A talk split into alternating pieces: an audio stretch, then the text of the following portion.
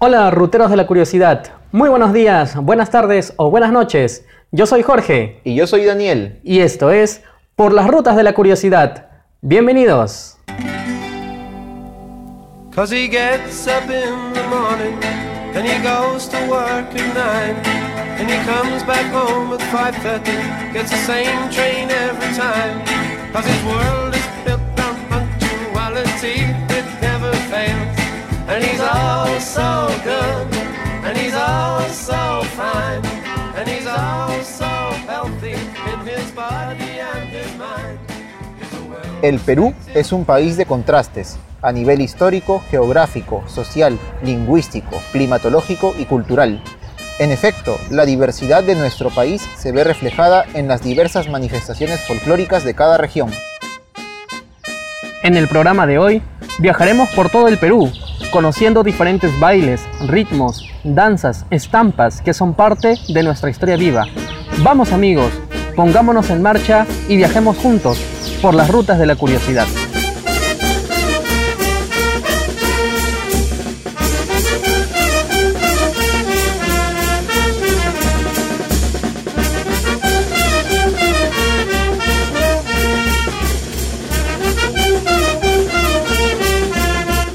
Amigos, ¿cómo están? Bienvenidos a una nueva edición de Por las Rutas de la Curiosidad. ¿Qué tal Daniel? ¿Cómo estás? Bien Jorge, aquí ya traje el pañuelo por si las moscas, ¿no? Este, y todos le sugerimos a nuestros ruteros de la curiosidad que también lo hagan porque hoy se va a bailar.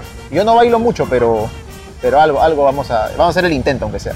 Sí, bueno, como decíamos en la introducción del programa, definitivamente nuestro país es uno de los que tiene mayor riqueza y diversidad cultural, en este caso diversidad folclórica Así que definitivamente queríamos hacer este programa para hablar un poco de esa diversidad, ¿no? viajar por todas las regiones del país y de alguna manera explicar eh, la movida folclórica que existe en nuestro país, pero eh, sin embargo no es tan conocida por la mayoría de, los, de, nosotros, de, nosotros los peruanos. Es decir, de repente nosotros no estamos viendo a las danzas folclóricas, a las estampas folclóricas, a los bailes ligados al folclore con la riqueza con la que deberíamos de verlo, sino que de repente lo estamos viendo solamente como algo anecdótico cuando encierra muchísimo más. Sí, Jorge, como conversábamos el otro día preparando el programa, eh, esto, esto creo que tiene que ver mucho también con el ámbito, no solo, por ejemplo, geográfico, por ejemplo, quienes vivimos en Lima, dependiendo de en qué distrito vivamos, este, vivimos de una forma u otra o conocemos de una forma u otra todo lo que es el folclore, ¿no? Y en sus distintas eh, manifestaciones, ¿no? Danzas de la costa, de la sierra, de la selva, que son, son parte de nuestro, acervo cultural, pero son distintas totalmente entre sí.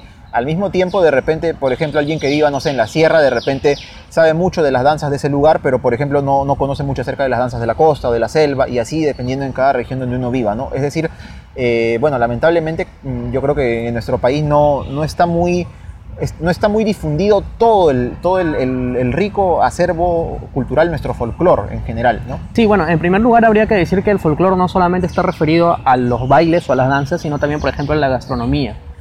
Em, entonces yo, y bueno, las costumbres también, ¿no? Eh, entiéndase las fiestas patronales, ¿no? Y todas las vivencias que puedan encontrarse dentro de cada localidad de nuestro país. Ahora, haciendo, por ejemplo, un paralelismo entre el boom de la gastronomía, que es parte de nuestro folclore, y el boom que no existió o que no existe hasta ahora de nuestro, nuestro folclore artístico en cuanto a las danzas, por ejemplo.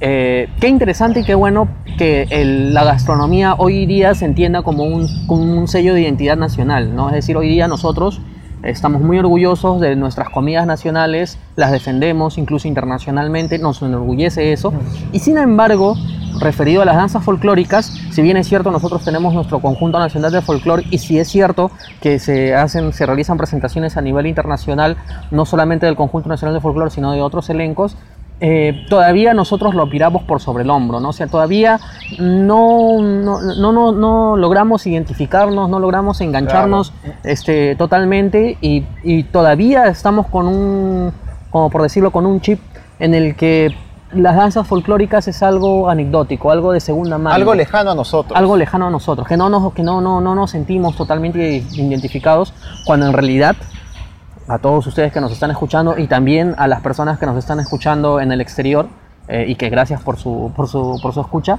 eh, nos vamos a dar cuenta que en realidad este tipo de expresiones artísticas encierra una historia y, a partir de ella y a través de ella nosotros podemos conocer aún más la historia de nuestro país. Por supuesto, Jorge, este, porque esto, esto es- estas son manifestaciones y no solo los bailes y las danzas, que es lo que vamos a hablar sobre todo el día de hoy, sino todo lo que has mencionado, ¿no? Las manifestaciones artísticas de otro tipo, eh, tipo del tipo oral o gastronómico.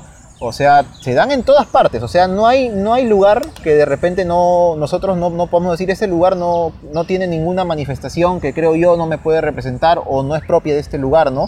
Desde Lima, que es la capital, hasta cualquier lugar de, de en cualquier región de nuestro país. Siempre vamos a encontrar algo.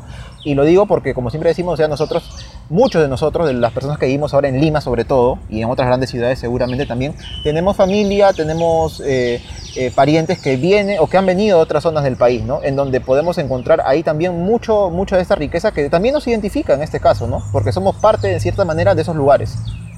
Sí, bueno, y además que a partir del, del movimiento migratorio que existió en los años 90, en los años 80, 90, Y hasta antes, eh, y hasta antes, incluso en el 70, este, muchas de estas expresiones, eh, de estas expresio- expresiones folclóricas, costumbristas, fueron traídas a Lima y hoy día en Lima, por ejemplo, existen residentes, no sé, Apurímac, residentes de Ayacucho. Por ejemplo, ahora último, en el mes de abril, en la Plaza de Hacho se realizó el concurso de los vencedores de Ayacucho, que es un concurso de comparsas de carnaval de todas las provincias de Ayacucho eh, y, y todas bailan dentro de la Plaza de Hacho, que es, es sensacional, realmente, es sensacional. Pero bueno, vamos paso a paso. En primer lugar, habría que decir pues que lógicamente eh, la danza es una expresión que viene inherente al ser humano y que está presente no solamente en nuestro país, sino está presente desde que el hombre es hombre, que es una de las formas en las que ha sabido expresarse, otra a través de la pintura, por ejemplo con las pinturas rupestres, pero sabemos pues que los movimientos eh, estaban no ligados en un primer momento a, asociados a festejar algo, sino más bien con movimientos más bien eh, expresiones de, ritual, ¿no? religiosas ritual, ¿no? Ritualísticas, por decirlo así. ¿no? Entonces, eh, entendamos esto como primer punto, como primer parámetro, y a partir de ahí nosotros tenemos que entender que aquí en el Perú, por ejemplo, eh, muchos en nosotros, este, Daniel, tú has bailado en tu colegio, me imagino. La verdad, a ver, hablando un poco de eso, porque este, yo recuerdo haber visto una foto mía vestido con un traje, traje típico de la sierra cuando estaba en inicial de, de tres años. La verdad no recuerdo si llegué a bailar o si solo me disfrazaron, pero fuera de eso, nunca llegué a bailar. Yo tengo tres pies izquierdos, o sea, no, no sabes. Es terrible, al menos para la danza folclórica. Pero sí conozco mucha gente, pues amigos, compañeros del colegio, de la universidad, que les ha tocado representar alguna danza, ¿no? Bailar. En algunos casos, eh, este, bueno, lo han hecho porque querían, otros la verdad, porque, porque tengo que hacerlo, soy obligado, es, es la verdad, muchas, muchas veces ocurre. Pero Jorge, este, en este caso, pues tú, tú, y para que sepan nuestros amigos ruteros de la curiosidad, tú, tú tienes, eh, no sé si decir que eres un experto en esto, pero conoces mucho porque tú has sido profesor de danzas folclóricas, justamente. No, experto me, parece, me parecería que, que es muy pretencioso qué decirlo. modesto, porque, qué modesto. Porque no, porque en realidad el conocimiento que yo tengo es un conocimiento más empírico, porque efectivamente mm, le dediqué 10 años de mi vida a la danza, incluso más de 10 años probablemente desde que estaba en la secundaria. Así que primero fui integrante de agrupaciones folclóricas y luego, sí es cierto, eh, fui profesor, estuve enseñando y realmente uno eh, metido en ese mundo del folclore, que hablaremos un poco, un poco de eso en el siguiente bloque o en el que sigue todavía, uno va, a en- va a entender y uno va a comprender realmente la riqueza que esto encierra, porque no solamente se trata de baile, ¿no? y aquí viene la primera diferenciación que, que queremos hacer, porque claro, nosotros muchas veces, y en el colegio se ve, muchas veces dicen, no, este, eh, vamos a, es el baile, ¿no? El baile de la actuación y hay que alquilar el disfraz, ¿no? Eso es, eso es, lo, esa es la Claro, palabra, sí, ¿no? El, disfraz. Sí, sí. Pero Y- yo la- perdón, lo acabo de usar yo cuando te dije, no sé si estuve vestido de, con traje típico de la sierra o me disfrazaron así. Claro, pero en realidad esto no es un disfraz, ¿no? Oh. Entonces, en realidad esto es una, es una vestimenta porque en realidad nosotros estamos representando a, a otras personas. O sea, es que eh, el bailar danzas folclóricas, incluso de alguna forma, no de manera muy concreta, pero de alguna forma está ligada incluso a, una, a otra expresión artística que es el teatro, ¿no? Que es- Exacto, sí. que es el interpretar a otras personas. Es con lo que, lo que te iba a decir justamente, este, que en el teatro a los, al vestuario, que creo que así se le llama, no se le dice disfraz, ¿no? Muchas veces este, he, visto ese chiste, ¿no? ¿Dónde está el disfraz cuando alguien es como un actor así inexperto? No, no es disfraz, es vestuario, ¿no?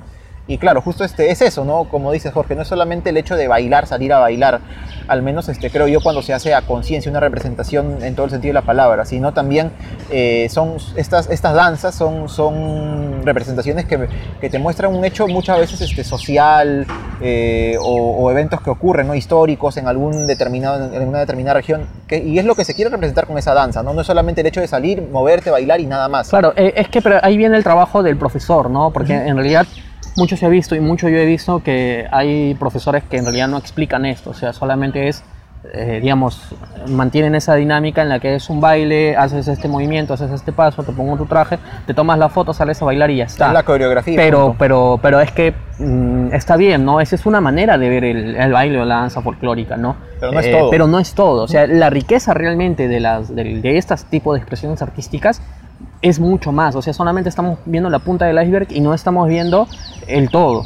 Y para entender el todo, primero hay que entender cuál es la diferencia entre baile, entre danza y lo que yo le denomino estampa folclórica y que algunos le tienen otras denominaciones para los, que digamos que conocen el, tema. Mm, Así que eh, en primer lugar eh, tendríamos que definir lo que es el baile, Daniel. Bueno, el baile eh, es la forma más simple, digamos, del hecho de simplemente bailar, porque claro, uno busca la palabra bailar en, el diccionario y el sinónimo de danzar, por ejemplo, ¿no? Y que es mover tu cuerpo al ritmo de una melodía, ¿no? Y en este caso el baile, digamos que es una forma libre de expresar, la, de expresar este, algún sentimiento eh, moviendo tu cuerpo. Es decir, este, eres tú mismo moviéndote libremente de la forma que quieras al ritmo de la música. Claro, por ejemplo, nos vamos a la discoteca y bailamos salsa, ¿no? Bailamos salsa, bailamos reggaetón, bailamos una bachata, eso es baile. Claro. No, ese es baile, porque, o sea, tú de manera libre, sin ninguna clase de parámetro, más allá de que sí es cierto que la salsa tiene por ahí un movimiento especial, la bachata tiene un movimiento especial, pero es que incluso yo la puedo bailar como a mí me da la gana, porque eso es el baile. ¿no? Y, que no está, no está ligado, este, como lo vamos a ver adelante, como, como es la danza, a un hecho histórico en concreto. Claro, es solo dejarte guiar por la música, mover tu cuerpo al ritmo de la música y se acabó, como tú quieras, ¿no?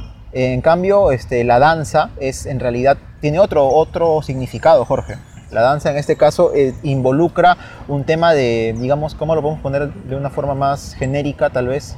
Al menos para mí que no conozco mucho del tema, una, una, hasta cierto mundo una coreografía, por ejemplo, ¿no? O sea, moverte al, este, haciendo unos pasos determinados, no, no libremente como tú quieras. Claro, lo que pasa es que, que o sea, eh, ¿a qué nosotros cuando alguien nos, eh, nos, nos, hable de danza folclórica, ¿qué podemos entender como danza folclórica? Danza folclórica es, este, es una expresión artística que se origina en una determinada localidad del país. Estamos hablando de danza folclórica dentro del ámbito peruano, nada más, claro. estamos entrando en eso. Entonces, eh, si es que nosotros nos vamos a la localidad ¿no? o al pueblo eh, de donde supuestamente se origina esta danza, nosotros vamos a encontrar que en una fecha determinada del año, efectivamente, los habitantes de esa localidad bailan esta danza. Entonces, esa danza no tiene un creador, porque su creador es el mismo pueblo, y es una creación que se ha dado de generación en generación, es decir, es, una costumbre que se ha ido repitiendo de generación en generación, que probablemente nació como un baile, como un baile de acuerdo a la música, eh, con, eh, Claro, la música que se escucha en esa celebración, ese, en ese evento. Ah, ah, exactamente, y que eh, esa costumbre se ha arraigado tanto a lo largo de decenas de años que ha terminado convirtiéndose en una danza. y esa danza tiene raíces históricas lo que muchas veces nosotros conocemos como la famosa reseña histórica. Y la reseña histórica de una danza es justamente la que habla del origen de la misma, cómo es que se originó, qué es lo que celebra, qué es lo que representa. Entonces, esos bailes, eh, esas expresiones que nosotros podemos encontrar son danzas folclóricas. Ejemplos de danzas folclóricas podemos encontrar, por ejemplo, el huititi, podemos encontrar la danza de tijera, podemos encontrar el wailash, podemos encontrar la contradanza de Guamachuco, podemos encontrar eh, la chonguinada, podemos encontrar muchas, muchas, muchos tipos de, expresiones artísticas que efectivamente existen en la localidad de donde vienen. Y otra cosa ya es eh, lo que denominamos como estampas folclóricas, que aquí en Lima es más conocido y que nosotros normalmente llamamos como danza. Y en realidad las estampas folclóricas vendría a ser una cosa totalmente distinta. Claro, Jorge, este, algo que trataba de buscar y también me comentaste alguna vez fue este, de que una estampa, digamos, es, es como una, una, especie, digamos, de resumen de un evento social, en este caso, este, que ocurre justamente en alguna, de estas, en alguna región determinada, en realidad, ¿no? O sea, no es solo el hecho de danzar, no sé, mm, eh, para, para, alguna, para el patrón del pueblo, por ejemplo, ¿no? El santo, la virgen, ¿no? O por, o por algún hecho, qué sé yo, histórico, ¿no? Sino resumir en una, en una danza, porque es un danza, es, un- es el acto de bailar, la estampa es resumir en una danza todo Una el coreografía. hecho. claro, una coreografía, todo el hecho, todo un, un evento que ocurre en un, en un lugar, ¿no? En una región. Ponte, por ejemplo, este, estamos hablando de la cosecha de la palta, por ejemplo, o de todo el proceso de la siembra de la palta, o de la papa, que es mucho más común en todos los departamentos del país, casi todas las provincias, eh, tiene que existir una estampa de la papa. Entonces, todas esas, eh, eh, todo ese proceso de la cultivación de la papa, la traslado yo en una coreografía, la acompaño con la vestimenta típica del lugar, la acompaño con la música típica del lugar y respeto el proceso en el que, en el que efectivamente sucede. Claro, Jorge. Otro, otro, por ejemplo, otro, otro ejemplo de estampa que recuerdo que también una vez hablamos era el del cóndor avío, si mal no recuerdo, que Por tiene con la ejemplo. captura del cóndor, en este caso, cuando se casan Eh, estas aves. Para el Jaguar Fiesta, que sabemos que es una, es una celebración que se da en Ayacucho, en Apurímac, donde se captura el cóndor para tratarlo, venerarlo como una deidad y luego am- amarrarlo a los lomos del toro, ¿no? Y todo eso, ¿no? Pero todo, y luego soltarlo, ¿no? Se, se deja en libertad al, al ave, pero... Este, pero en esta, en esta estampa del cóndor avío eh, se hace un resumen ¿no? de cómo, cómo es desde que se captura al, ave, al cóndor, hasta que se la libera. Y todo en una coreografía, justamente. Claro, entonces, ahora, eh, la diferencia de la danza con la estampa folclórica es que justamente, como les decía, la danza eh, tiene un origen anónimo porque es el mismo pueblo, como un colectivo, el que generación tras generación ha fomentado y ha este, logrado que se, que se consolide esta expresión artística a través del baile, que y, es una danza, claro, y sigue un vestuario, y que sigue evolucionando porque es cultura viva, Ujú. ¿no? porque es un hecho artístico vivo.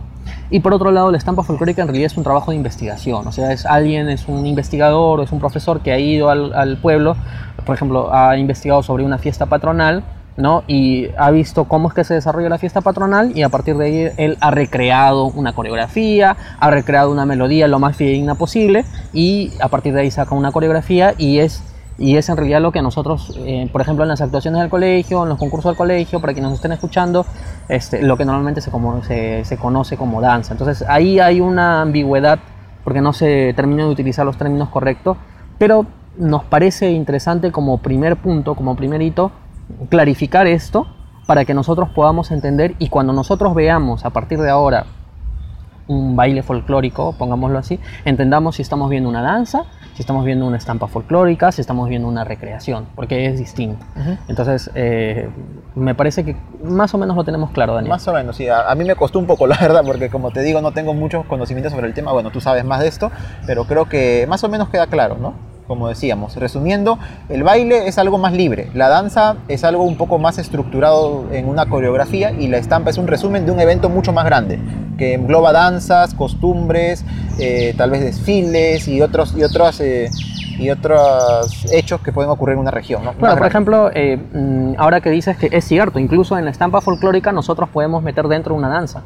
Claro que sí. Y sabes, yo el, el ejemplo que tengo, por ejemplo, un profesor hace unos cinco años hizo el trabajo de la investigación de una fiesta que se hizo, que es una fiesta, eh, fie- fiesta patronal que se realiza en Yauyos, que es la fiesta de la Cruz del Guaylayo. ¿no? Entonces él en el trabajo que presentó dentro de la fiesta de la Cruz del Guaylayo, en el proceso de su fiesta metió una parte que dura pues medio minuto en donde bailan los negritos eh, de Yauyos. Y los negritos de Yauyos sí es, Es una, una danza. danza, claro. Y está dentro de la estampa. ¿Por qué no meten una danza? Porque efectivamente dentro de la fiesta patronal de la Cruz de Guaylayo se baila justamente el negritos. Y es por eso que él lo está metiendo. Entonces sí, claro que puede ser. Claro, Claro. que puede ser. Así que bueno, mm, sirva esto como hito número uno y a partir de aquí eh, vamos a empezar a, a pasear por nuestro país, ¿no? Claro. A conocer algunas estampas, algunas danzas, Sobre todo danzas, creo, en este caso. Sobre todo danzas, sí. Este, y algunas dudas que tenemos que siempre nos han parecido que, que son insubsanables, ¿no? Por ejemplo, ¿de dónde es la diablada? O de ¿no? repente algo que buscaba también yo, diferencia entre wine y wailas. Uno- entre claro, y. Wailas, ¿no? La Saya y el Caporal es lo mismo, ¿no? ¿no? lo creo, pero vamos a verlo. Vamos bueno, a verlo. mm, veamos todo esto en el siguiente bloque.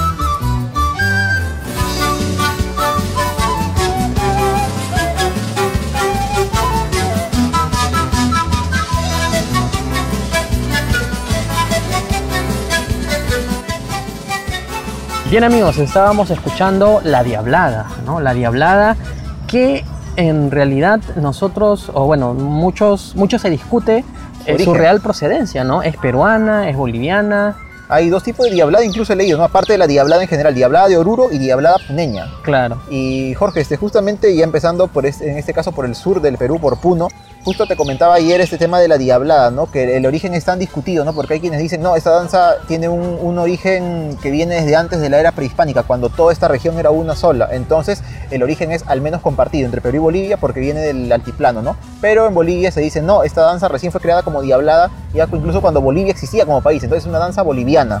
Y si uno se remonta al origen de la diablada en sí, según lo que yo he leído, es que esta proviene en realidad incluso desde épocas prehispánicas de la zona de Oruro, que actualmente obviamente pertenece a Bolivia. Entonces uno podría decir, ah, entonces esta danza es boliviana, ¿no? Porque, pero luego dicen, no, pero esta zona en realidad antes no le pertenecía ni al Perú ni a Bolivia, entonces es compartido. Y como te comentaba, tal vez por el hecho, ahí lamentablemente este, se vuelve un poco sesgada tal vez la opinión, si tú eres peruano o boliviano, ¿no? Como somos peruanos, tal vez un poquito nos lleva a decir, no, pero es compartido el origen. Y tal vez si fuéramos bolivianos diríamos, no, esto es boliviano netamente y punto. Sí, bueno, eh, esa es la discusión eterna en realidad, con, no solamente con la diablada, sino con muchas de las danzas que existen en Bolivia. Aquí hay que decir dos cosas, ¿no? En primer lugar, yo personalmente pienso que, que en realidad eh, lo, que, lo, que, lo que está pasando aquí es que la identidad aymara eh, es una, ¿no? Y que desafortunadamente por los estados actuales han dividido esa identidad aymara en dos territorios, ¿no? Por un lado está el Perú con Puno y por otro lado está Bolivia. Entonces, a partir de eso, nosotros podemos entender un poco la situación. Obviamente, hoy en día, ya esa identidad aymara, digamos que eh, hasta cierto punto es compartida, pero de que de todas maneras la nacionalidad, eh, o sea, el punto de vista nacional, tanto peruano y boliviano, hace pues que se discuta sobre el origen de esto. Ahora, dicho esto, hay que reconocer que efectivamente muchas de las danzas que se bailan hoy día en el altiplano, y muchas de las que se bailan incluso en la festividad de la Virgen de la Candelaria, son de origen boliviano, ¿no? Y entonces si nos vamos a poner en el sentido más literal posible del año o más o menos los años en los que se creó la Diablada como tal, entonces hay que entender de Sí, que sí, caso efectivamente, sí, la Diablada es, es boliviana, ¿no? o sea, no, no, no podemos nosotros eh, tampoco cegarnos ¿no? y, defender una, un- una especie de nacionalismo cuando en realidad hay que ser, hay que ser objetivos, ¿no? O sea, hay que ser objetivos. Ahora, eh, lo cierto es que, ¿por qué empezamos con la Diablada si es que existe esta, esta controversia justamente para clarificar un poco la controversia que existe entre el origen peruano-boliviano? Y además porque se baila en la fiesta de la Candelaria, hay que tener en cuenta que la fiesta de la Candelaria pues es la fiesta folclórica más grande del país, donde se bailan pues cientos de danzas.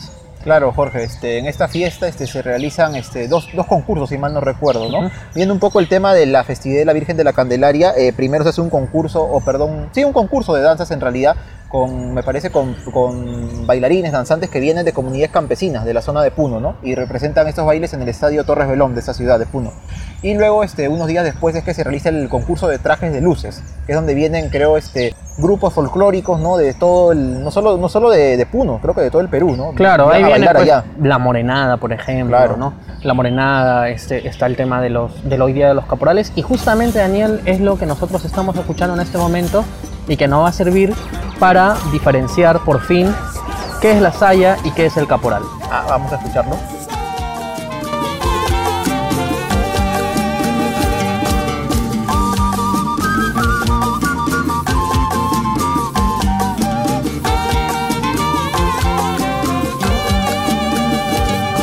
Costeñita bonita, con tu boquita pintada, porque estás muy lejos, te recuerdo.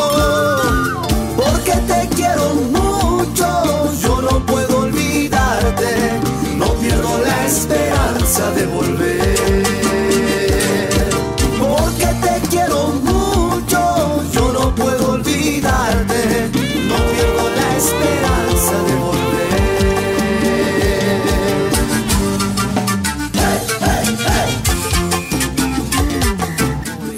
Bien, lo que habíamos escuchado entonces, Jorge, es un caporal. Sí, en realidad eh, sí existe una diferencia, una sutil diferencia entre las melodías de la y el caporal, pero en realidad se confunde mucho porque muchas veces, y nos vamos otra vez al ámbito del colegio, de la universidad, cuando dices, quiero bailar saya, ¿no? Vamos a bailar saya. Y en realidad lo que las personas están queriendo es decir, vamos a bailar caporal, porque la saya digamos, si a ti te dicen Sayo Caporal, ¿cómo te imaginas este, eh, el vestuario de, de ese tipo de danza? Eh, bueno, la verdad me imagino este, a las chicas este, con una falda corta, con su sombrero, ¿no? Su- creo que un chalequito, los hombres con un chaleco, ¿no? Con, creo que también llevan sombrero, me parece, pantalones negros, así, así me imagino yo. Ya, eso ¿Saya es un caporal. O sea, yo me imagino eso saya o caporal. Ya, eso es un caporal, por Ya. ejemplo, no es una saya. Ah, mira. ¿no? Entonces, este, pertenece pues a la, a la digamos, a, al ámbito de las danzas de luces, ¿no? Por, eh, digamos, la prestancia que tiene este vestuario. Eh, efectivamente, pues los hombres van con su, más, más bien es una casaca, ¿no? Este, muy bien adornada, pantalones, sus botas, ¿no? Sus botas con cascabeles, su sombrero. Eso, eso, sí. Entonces, ¿qué es lo que pasa? Lo primero que existió fue la saya. Pero la saya, tanto como el caporal, en realidad son bailes eh, que tienen mucha influencia afro. Ujú. O sea, son bailes eh, en, en la saya como danza. Es, este, es una expresión artística que tiene influencias afro, es decir, de los esclavos negros que llegaron hasta esa zona y que a partir de ahí ellos generaron un ritmo, un ritmo mestizo, por decirlo así, y entonces a partir de ahí nace la saya. Pero la saya, por ejemplo, si tú, la manera más clara de diferenciarla es con el vestuario, porque el vestuario de la saya es un vestuario sencillo, Ah, mira. es un vestuario sencillo, o sea, las con- mujeres... perdón, nada que ver con lo que. No, las mujeres no tienen minifalda en primer lugar. Las mujeres es una falda larga, una blusa blanca, los varones también una camisa, un pantalón con sus tambores. Y dentro de ese baile, dentro de esa danza de la saya, existe un personaje que es el caporal. Ah, mira. Y el caporal es el que va con el surriago, porque el surriago entendámoslo como una especie de látigo, ¿no? El caporal es quien va ordenando, este, quien va, eh, quien es el capataz de los negros. el paso de cierta forma también. En el baile sí es el que marca el paso, es el que está con el, con el silbato y el que va marcando el sonido y todo lo que se tiene que hacer. Pero ¿qué es lo que pasa?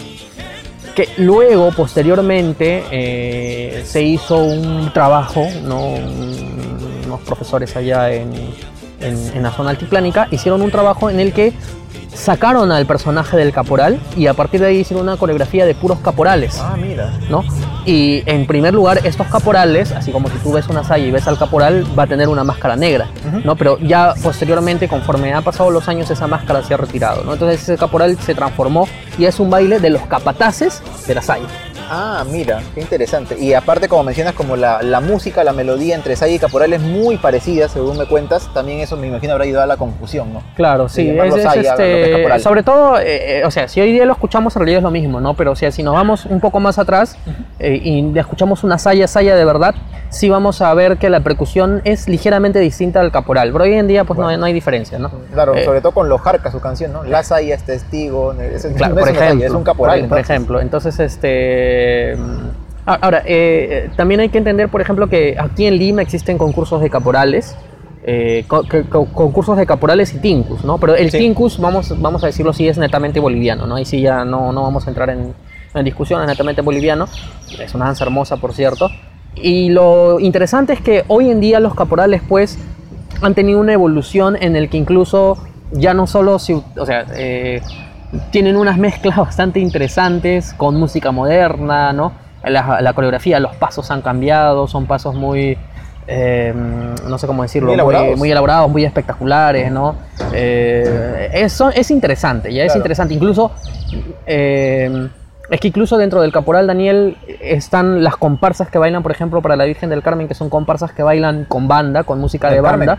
Eh, perdón, De para la, Virgen de la Candelaria. yo sí iba a Paucartambo, o sea, de- después, Este, y, y que son comparsas inmensas, ¿no? De 50, 80, 100 después. parejas. Sí, sí, sí. Y por otro lado es el concurso de caporales que acá en Lima se hace, por ejemplo, que son de dos o cuatro parejas y con y ya pues con mezcla musicales, tipo así reggaetón, o sea, una cosa En el, yo he visto que en el Coliseo Puno creo que hacen eso, ¿no? Sí, efectivamente, Claro, sí, sí he visto. Sí, pero bueno, Eso es eh, eso es Puno. Puno, ¿no? Habíamos hablado de la diablada y sobre todo de la saya, los caporales, para hacer esa diferenciación, Jorge, que en realidad, mira, yo recién me entero de, esto, de, este, de este tema que son tan diversos, ¿no? Estos, estos dos, estas dos danzas, la saya y el caporal. Claro, ahora nos vamos a Arequipa, Daniel, y estamos escuchando el Huititi.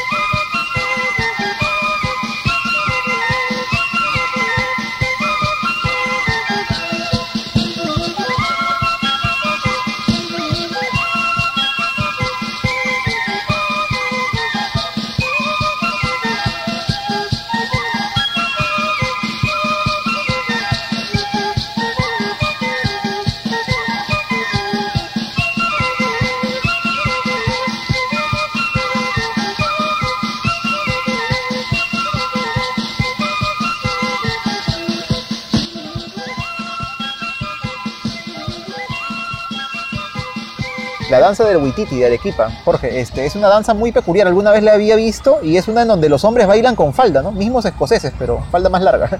Sí, bueno, el Huititi es una danza originaria del Valle del Colca y en realidad es una danza que ha cambiado las, eh, digamos, como, la, como comentábamos, la danza es, este, son expresiones artísticas vivas.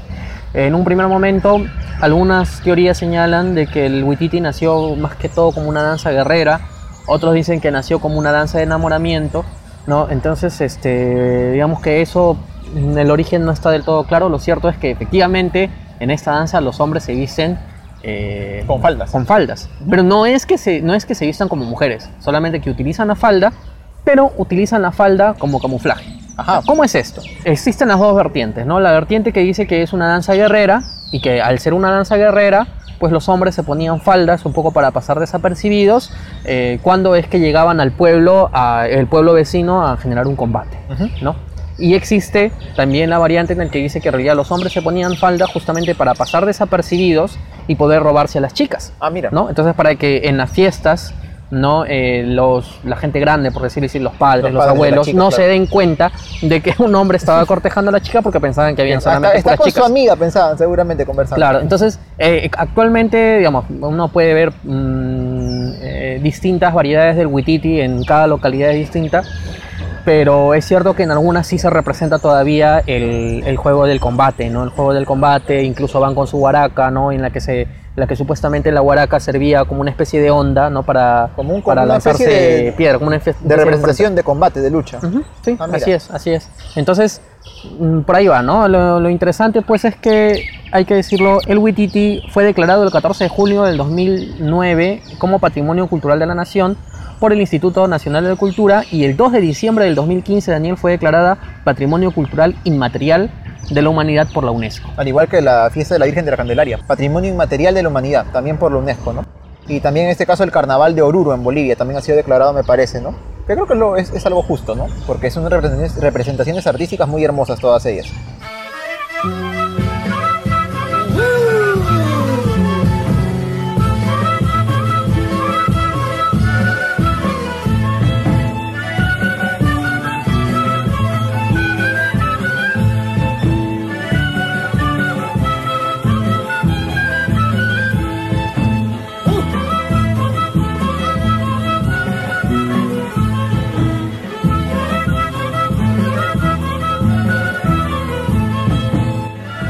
Bien, ruteros de la curiosidad. Ahora sí estamos en Cusco, en Paucartambo, donde se vive otra, cada año, ¿no? Otra, otra festividad religiosa eh, tan hermosa en realidad como la Virgen de la Candelaria en Puno. Y en este caso es la Virgen del Carmen. Así es Daniel, esta es la contradanza de Paucartambo. Lo que hemos escuchado así es la contradanza de Paucartambo, que personalmente es una de las danzas que yo he visto típicas de todo el Perú que más me gusta en realidad. Es muy elegante, los vestuarios, en, es justamente en esta festividad de la Virgen del Carmen donde se ven las clásicas máscaras, ¿no? Que muchas veces vemos este, en, los, en las imágenes, ¿no? Acerca del folclore peruano, esas máscaras tan elaboradas, ¿no? Que tienen unos rostros muy grotescos representando españoles, mestizos, indígenas, pero que también, claro, que sí, son parte de nuestro folclore y junto con los bailes que ahí se dan, ¿no? Que aparte de la contradanza, que hay contradanza de Paucartambo, contradanza de Calca, que es otra región del Cusco, también están el Capac Chunchu, que es una danza donde se usan máscaras y se representa, pues es una especie de parodia de los habitantes que vienen de la selva alta.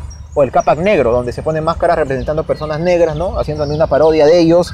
O el Guaira o Doctorcitos, ¿no? Que son también este, bailarines con máscaras que representan en este caso a los doctores abogados, según he leído, ¿no? sí, sí, es sí. en una sátira, ¿no? De todos ellos que supuestamente son corruptos este, por parte de la, de, la, de la autoridad, ¿no? Hay, una, hay un bailarín que tiene una máscara que representa creo que el alcalde del pueblo, otro que hace de policía, que como que les permite a los, a los doctores, a los doctorcitos hacer lo que ellos quieran, ¿no? Claro, ahí el- lo interesante es que aquí vamos a hablar un poco de la evolución porque son danzas eh, que tienen un origen ligado a lo satírico y que luego se han, eh, digamos, ha habido una especie de mestizaje, ¿no? Y que hoy en día su razón de ser son danzas ligadas a la religiosidad, porque se bailan en honor a la Virgen del Carmen, así como pasa en otros lugares, ¿no?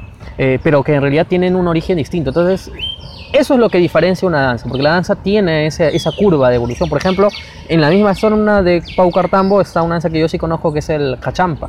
¿no? El cachampa es una danza de origen incaico, que es bailada por jóvenes y que, que en teoría es bailada por jóvenes guerreros hombres que luego con los años ha ido, ha evolucionado también y hoy día se baila exclusivamente en honor justamente de la Virgen del Carmen. Entonces, ahí está lo, ahí está lo, lo interesante. Sí, Jorge, este, en este caso justo hablábamos de la contradanza que la habíamos escuchado también. En realidad, este, la contradanza en general es un, es un baile que, claro, también ha sido en este caso la contradanza que no solo hay en, en, Paucartambo, en el Cusco, también la hay de Huamachuco, por ejemplo, en, en la zona norte, la sierra norte del país. Pero la contradanza nació justamente también como una, una sátira, una parodia de la contradanza real, entre comillas, que bailaban los europeos, ¿no? Y la contra, esta contradanza en realidad tiene un origen que viene de la Edad Media, del siglo XV, siglo XIV me parece, se originó en Inglaterra. Y uno escucha de repente la palabra contradanza, ah, de repente como uno pensará, yo antes creí esto, antidanza, ¿no? Algo así, ¿no? Pero en realidad Claro. contradanza viene de la palabra country dance, que significa danzas del campo. O sea, country dance se transformó en castellano en contradanza y mira cómo vino hasta América, ¿no? Y el nombre y se fue transformando en todo esto que ahora vemos, estas manifestaciones artísticas de la sierra de nuestro país. Sí, así es. Eh, bueno, de, la, de otra contradanza vamos a hablar cuando nos vayamos al norte. Eh, lo cierto es que en Cusco también hay mucha expresión eh, folclórica, pero también es cierto que, por ejemplo, aquí en Lima no es que haya llegado muchas danzas de Cusco, Daniel. Sí. Lo que ha llegado son muchas estampas folclóricas ligadas a carnavales cusqueños. Porque en Cusco, como en todo el país, existen los carnavales. ¿Sí? ¿no? Esto, bueno, esos carnavales, como nosotros sabemos, pues son expresiones que no son nuestras, ¿no? que en realidad son eh, festividades romanas. Claro, que se ¿no? transmitieron a los países europeos. Claro, carnaval, carne, fiesta, ¿no? Que nosotros lo hemos traído a partir de la, de la colonización española, que nos fue impuesto en realidad, no es que lo hemos traído, Claro, que nos fue impuesto. Este, pero a partir de ahí nosotros lo, lo transformamos en algo nuestro y en muchos lugares ya transformamos este carnaval en el Pugyay, ¿no? Que el Pugyay es la fiesta, Mm. ¿no? La fiesta, la celebración. Entonces, ¿qué es lo que pasa? En el año 2002, 2003 más o menos, empezó un boom de estampas folclóricas traídas de Cusco, no danzas, sino estampas folclóricas en las que se recreaban muchos de estos carnavales. Por ejemplo, el carnaval de Humapata, el carnaval de Umuto, el Jashuaquillo, el carnaval de Hachín. Y la diferencia aquí era de que a diferencia de las danzas propiamente cusqueñas, que son danzas un poco más eh, de un ritmo más parsimonioso, elegante podríamos decirlo, Claro. estas son de un ritmo vertiginoso. Ah, mira. ¿no? Por ejemplo, ahorita estamos escuchando, Daniel, el carnaval de Hachín, que es una estampa folclórica. Escuchémosle un momento.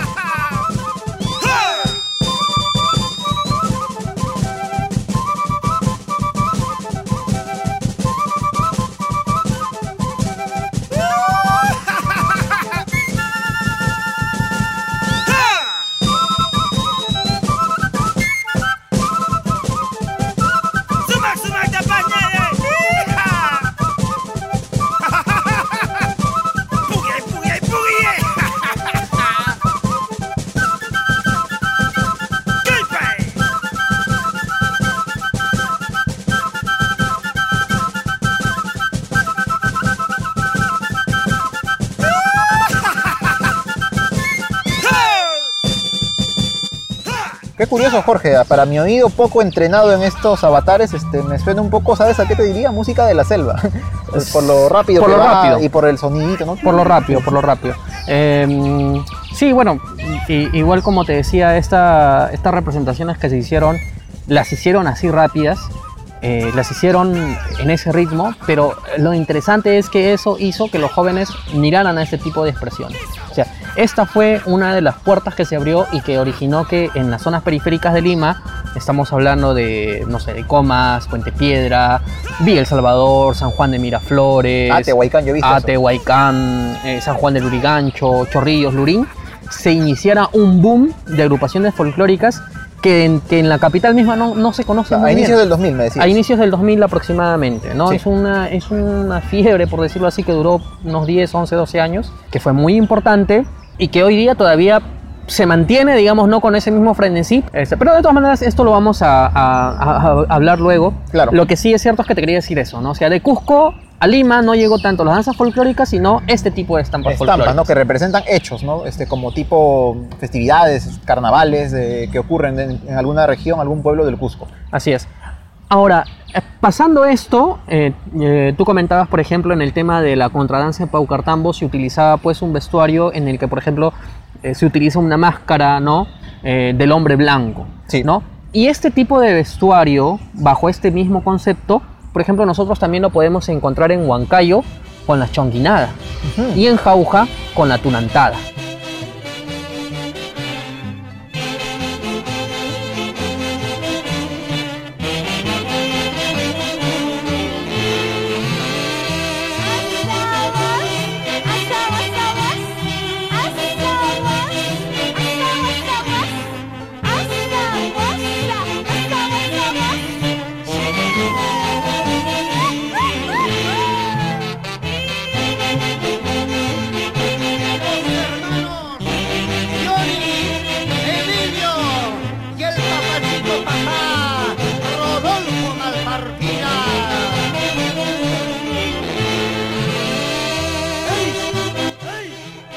¿No? Que de repente tiene ese nombre por el lugar en donde se originó, que es el distrito de Chongos, ¿no? Que está en Huancayo, justamente. Ya nos vamos al centro del Perú en este caso. Al centro del Perú, donde hay otras expresiones eh, que los vamos a ver más Y adelante. son diferentes a las que hemos visto. Se Y nota, son- sí, sí, sí se ¿no? nota la diferencia. Pero, eh, y, y bueno, aquí viene esto, eh, que es la historia de la chonguinada, que efectivamente trae su origen en el nombre justamente en la... en el distrito eh, de en el distrito de Chongos Bajo y algunos dicen que en realidad se deriva de la palabra chunga que significa burlarse, mofarse o una imitación, ¿no? Porque esta sí es un- propiamente una danza satírica y es una danza satírica basada en un baile francés. Claro, que es baile- el minuet francés. el minuet francés, que es un baile del tipo también tipo la contradanza de aquella época, ¿no? Me refiero a este, la época, digamos, colonial nuestra, pero ahí en Europa, ¿no? Esos bailes de salón que se daban en esos lugares, ¿no? El minuet es uno de esos bailes y la, y la chonguinada, pues, como dice Jorge, en este caso es una sátira, una parodia total de este baile, ¿no? Del minuet. Se utilizan también por eso máscaras, ¿no? Este, el, ves- el vestuario, eh, una forma de parodiar, pues, a las personas blancas que bailaban este, este, este género, el minuet. Claro, y además esta chonguinada pues se bailaba y empezó a bailarse en la, en la festividad del Corpus Christi. Que es una ¿no? festividad religiosa Da- también. Denominada también el Avias Christi, ¿no? porque en este caso es el Corpus Christi. Lo cierto es que eh, esta chonguinada pues tiene muchas variantes dentro del- de la sierra del país. Y como te decía, una de estas variantes era eh, la tunantada que se baila en jauja, que digamos que mm, es incluso un poquito más conocida. ¿no? Es muy elegante, el vestuario es carísimo, es carísimo, es hermoso. eh, y bueno, es parte de, nuestro folclore. Pero en Huancayo mismo también encontramos otras expresiones artísticas como es el huaylas.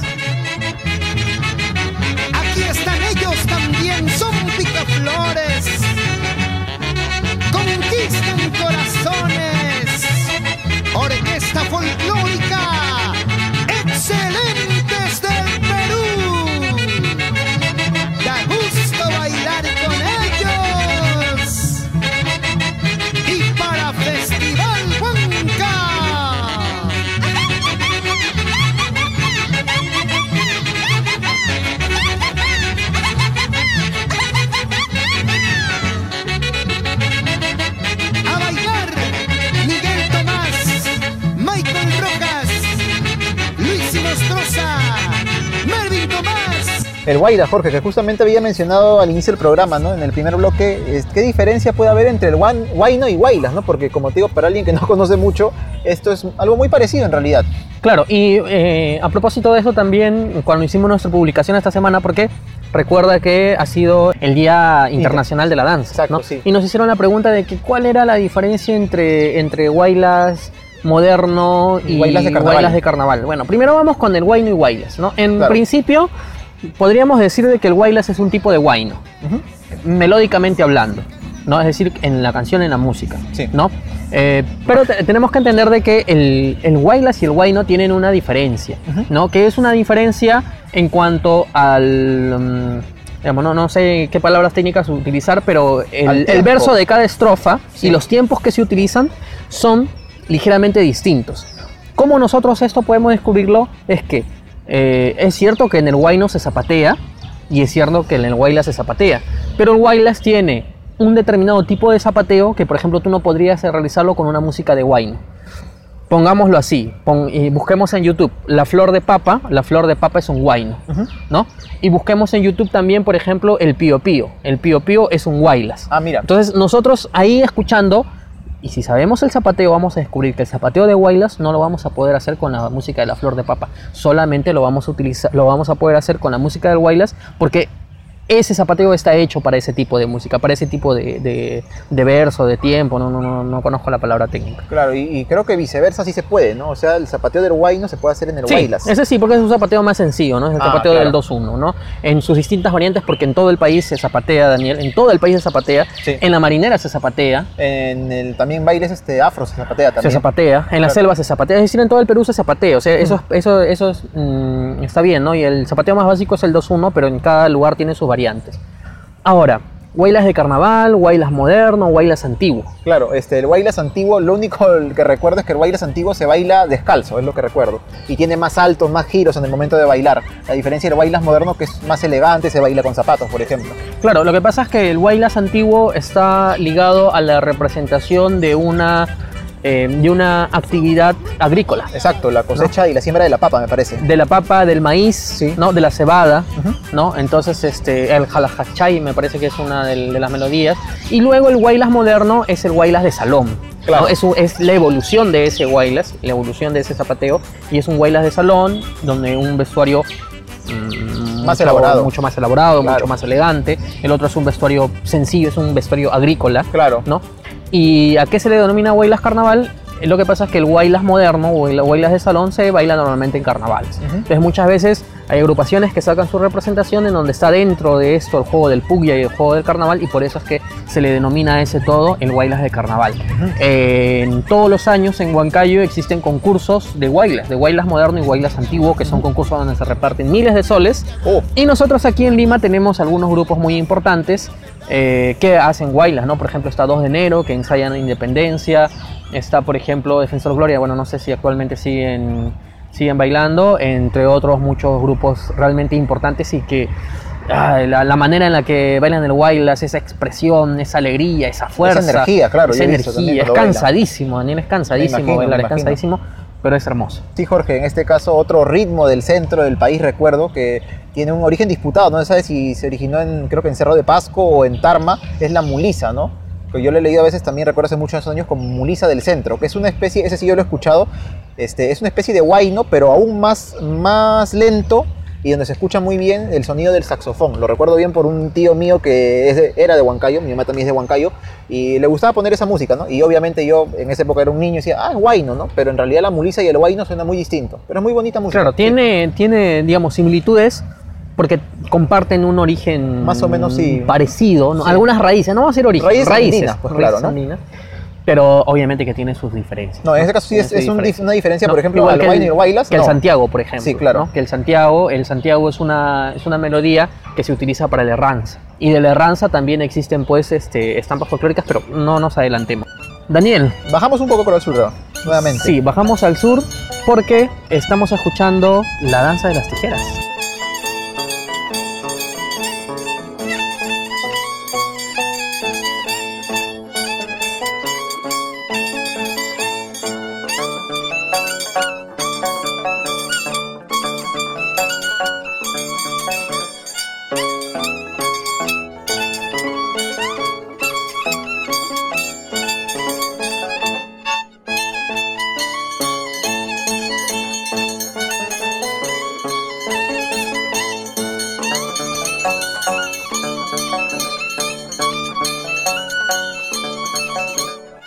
Danza de las tijeras, pues, es una de las danzas que, que se reconocen por la, por la habilidad de los danzantes, ¿no? Su La agilidad, interpretación claro. que hacen, agilidad, y sobre todo por las acrobacias y muchas veces los retos que realizan. Claro, ¿no? Las acrobacias, las contorsiones, saltos, giros, no, no se baten palmas, no son las tijeras, ¿no? Pero claro, este... Sí, Jorge, porque justamente el- nosotros normalmente cuando vemos, por ejemplo, en la televisión, un danzante de tijeras, claro, nos sorprendemos con su habilidad, su agilidad, para este, cómo camina de puntas en un comienzo, luego cómo, mueve los brazos, las piernas mientras mueve las tijeras, pero en realidad cuando uno ve toda la performance de un, danzante de tijeras, como le llaman danzac en Ayacucho, o sacras en Apurímac, o también gala en Huancavelica, que es en estas zonas donde tiene su origen este, este tipo de danza, ellos este, luego de eso hacen como retos entre ellos y, y- y hacen este, pruebas de dolor y pruebas de, de valor, creo, donde llegan incluso a sangrar, se hacen cortes. Yo he visto incluso cosas un poco bizarras, ¿no? Como comerse ranas, me parece. Pero son pruebas este, que, en las que ellos quieren demostrar su valor. O sea, no solo su habilidad como danzantes porque la tienen, sino también el, el valor que tienen, ¿no? Como diciendo, no tengo miedo al dolor, no tengo miedo a la sangre. Y claro, este, este, en este caso, Jorge, este, muchos, es una leyenda que se tiene que, que los danzantes tijeras, antes de serlo, hacen un pacto con el diablo. Sí, efectivamente, se dice que pues se van a, a visitar a los apus, ¿no? A los apus, entiéndase como los eh, cerro patrones, por decirlo así, y hacen una especie de pacto con el, con el diablo, ¿no? Para poder realizar todo este tipo de piruetas. Sí, Jorge, pero tengamos en cuenta lo siguiente, que en este caso, eh, este, esta, este tipo de danza, de repente no con tijeras, pero sí los movimientos, vienen también de la época prehispánica. Y cuando llegaron los españoles a nuestro país, pues obviamente quisieron prohibir todo este tipo de danzas, ¿no? Porque es una forma de adoración a que justamente a los apus, a otros tipos de dioses, de deidades este, animistas, ¿no? Pero y todo esto que hicieron los españoles lo dijeron, estos son los demonios, ¿no? Entonces ahí quedó seguramente ese tema de que, ah, ellos hacen un pacto con el diablo. Claro, ¿no? pero Es es que así. los mismos intérpretes han alimentado un poco esa, Eso ya, esa, eso esa ya- leyenda. ya con ¿no? la actualidad, ¿no? Esa En leyenda se, se ha alimentado a partir de ellos también. Pero vamos, la danza de las tijeras es una, una expresión artística realmente muy valiente, Muy muy, valiente, valiente, muy muy, enérgica. valiente, muy enérgica, este, pero es muy bonita de ver, es Claro. realmente muy bonita de ver.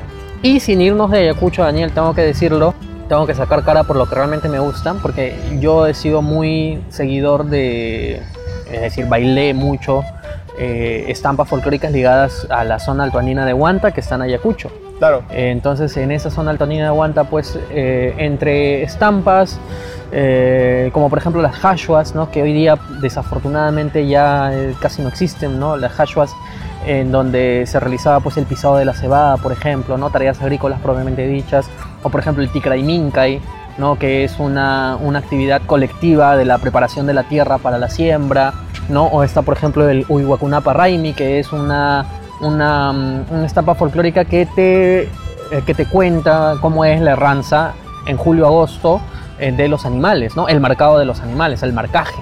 ¿no? El marcaje. Y luego están danzas también propiamente de la zona altanera de Huanta, que son los carnavales, ¿no? Las comparsas de carnaval. Claro. ¿no? Las comparsas pues que se hacen en Cuyuchaca, las comparsas que se hacen en Chacas. Eh, eh, realmente es muy bonito, he tenido la suerte de estar ahí y, y realmente es, es hermoso. ¿no? Sí. Y, es, y es que el folclore ayacuchano, la verdad es que a mí siempre me ha llamado mucho la atención. Es, De todas es maneras, muy- sí. Es muy hermoso. Sí, Jorge, y justamente este, recuerdo que un tío mío que vive en Ayacucho trabajó en la selva de Ayacucho, porque algo que mucha gente no sabe es que Ayacucho tiene una pequeña parte que es selva, en la zona noreste del departamento. Sí es, efectivamente, así que de aquí nos estamos yendo a la selva. Y en la selva, pues, a ver, es que lo que pasa es que aquí en Lima poco se habla, poco se conoce de folclore selvático, que creo que solamente el folclore selvático y sobre todo la riqueza multilingüística que tiene la selva merece un programa propio. Merece un programa propio porque eh, estamos hablando pues eh, de que en la selva se ha desarrollado multiplicidad de localidades, de pueblos eh, que, que han desarrollado incluso su propia lengua, que tienen sus propias costumbres, ¿no? Sí. Pero quizás lo que, digamos, para no hacer muy largo el programa, quizás lo que a nosotros eh, lo podríamos identificar como sello distintivo a la selva es la música alegre, ¿no? La música alegre, con la quenilla, con una percusión este, bastante vertiginosa también, ¿no? Y una de las melodías principales y más bonitas es este, la pandilla selvática.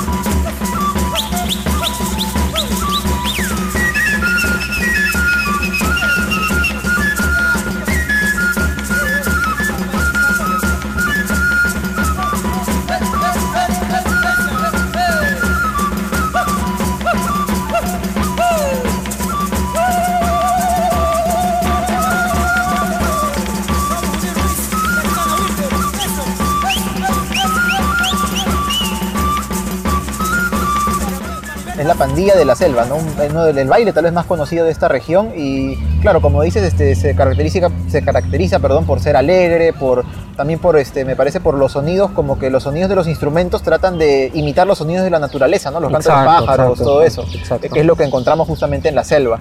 Y Jorge, justamente, este, claro, como mencionas la diversidad de la selva, o sea, date cuenta nada más siendo muy, muy genéricos, este, lo que es la selva central, donde están creo que los Ayánincas, con la selva, la selva baja, la zona de Iquitos, de repente donde están los. Son culturas muy distintas y también, por ende, sus manifestaciones culturales, folclóricas, también lo son. Claro, y además que mm, hay que tener en cuenta que muchas de estas expresiones artísticas están ligadas a, a eventos guerreros, ¿no? Acá vamos a encontrar que incluso podemos encontrar folclore y danzas ligadas al, a un ámbito guerrero, porque justamente entre las tribus muchas veces existía enfrentamientos, entre algunas de ellas existe pues una retroalimentación, pero en otra de ellas existen enfrentamientos bélicos por el dominio, por ejemplo, de las riberas de los ríos. Pero también a su vez hay que tener en cuenta que una de las fiestas principales en la selva es la fiesta del 24 de junio. Oh, la fiesta de San La Juan. fiesta de San Juan. San Este como es- le dicen. la fiesta de San Juan en la selva es una de las fiestas, y no es la más importante, Por supuesto. este, en el que vamos a encontrar diversas expresiones artísticas ahí mismo en la selva. ¿no? Hoy en día, aquí en Lima, más que danzas, han llegado igualmente muchas estampas folclóricas ligadas, por ejemplo, en algunos casos a tribus que ya no existen. ¿no? Está la fiesta de los chulumayos, los cholones de Rupa Rupa, por ejemplo. Eh, pero también ya eh, hay trabajos mucho más recientes que hasta nos hablan de fiestas patronales, como la fiesta patronal de Santa Rosa en la zona de Ucayali, si mal no me equivoco, y si me equivoco, bueno, me disculpas, ¿no? Entonces, vamos a ir contra, incluso hay uno que es la fiesta y ritual del masato, ¿no? Tú sabes que el masato es esta bebida selvática hecha a partir de yuca, Sí, sí. pero de yuca fermentada. Con la Con la saliva. boca, Sí, con la saliva. La forma Sí. más tradicional del masato, al menos. Sí, sí, bueno, obviamente que el masato se puede hacer con tu licuadora, ¿no? Y todo lo normal. En, en el mercado te venden ya el, Bueno, digamos, la pulpa, por decirlo que así, no de la yuca. saliva, ¿no? pero este...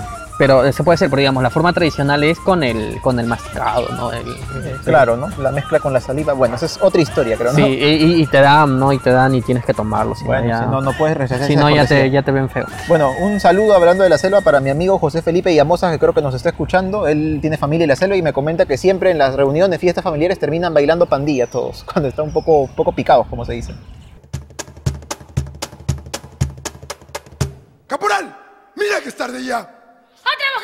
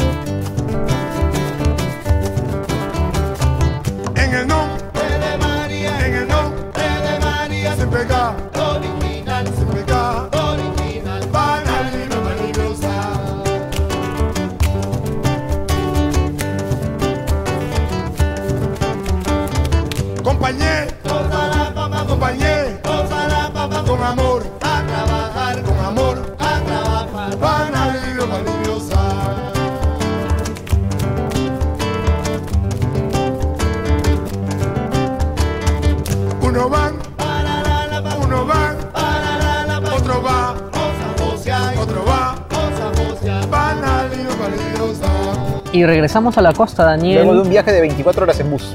regresamos a la costa, si es que no venimos en avión, claro.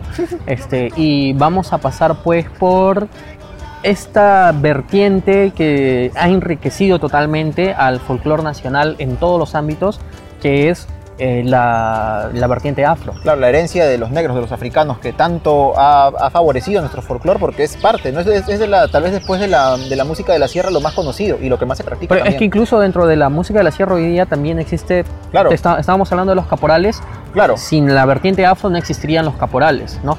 Si nosotros nos vamos a festividades a nivel nacional, siempre vamos a encontrar en casi todos los lugares este, personajes o danzas ligados a los negritos. El los negritos de Yauyos, negritos de. Arequipa, los ne- lo- El el Capac- Capac negro, claro, sí.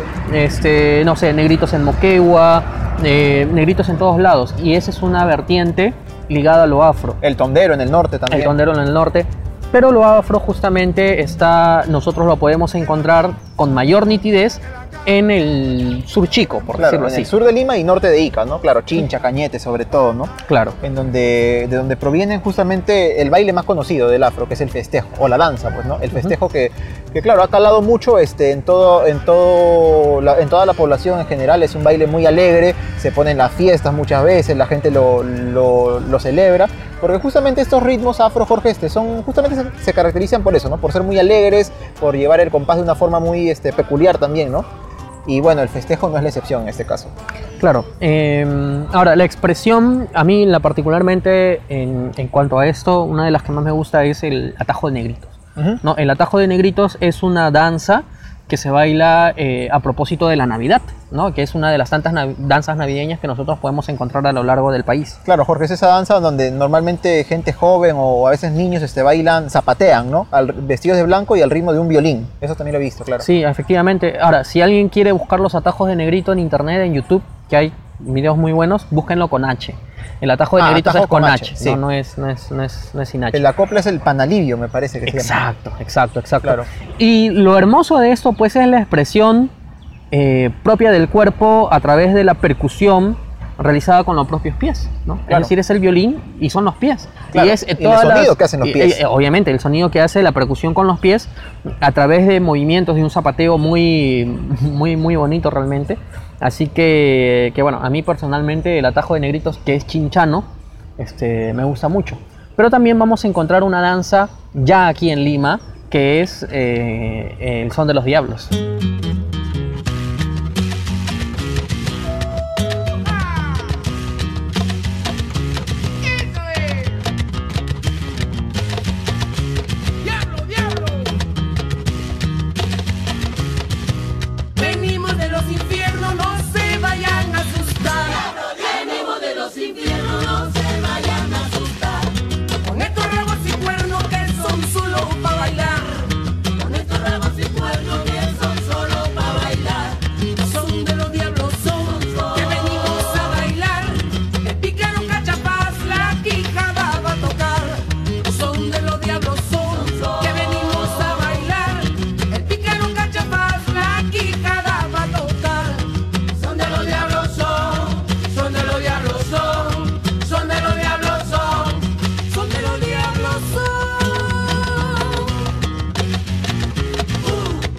Sí, Jorge, el ritmo de este, de este, de esta danza, este, es muy conocido la canción, ¿ah? O sea, yo la Claro, escuché alguna vez, sí, pero sí, sí. viendo el video, como lo hice, este, no, no es muy, no lo había visto nunca en realidad. ¿Para qué mentirte?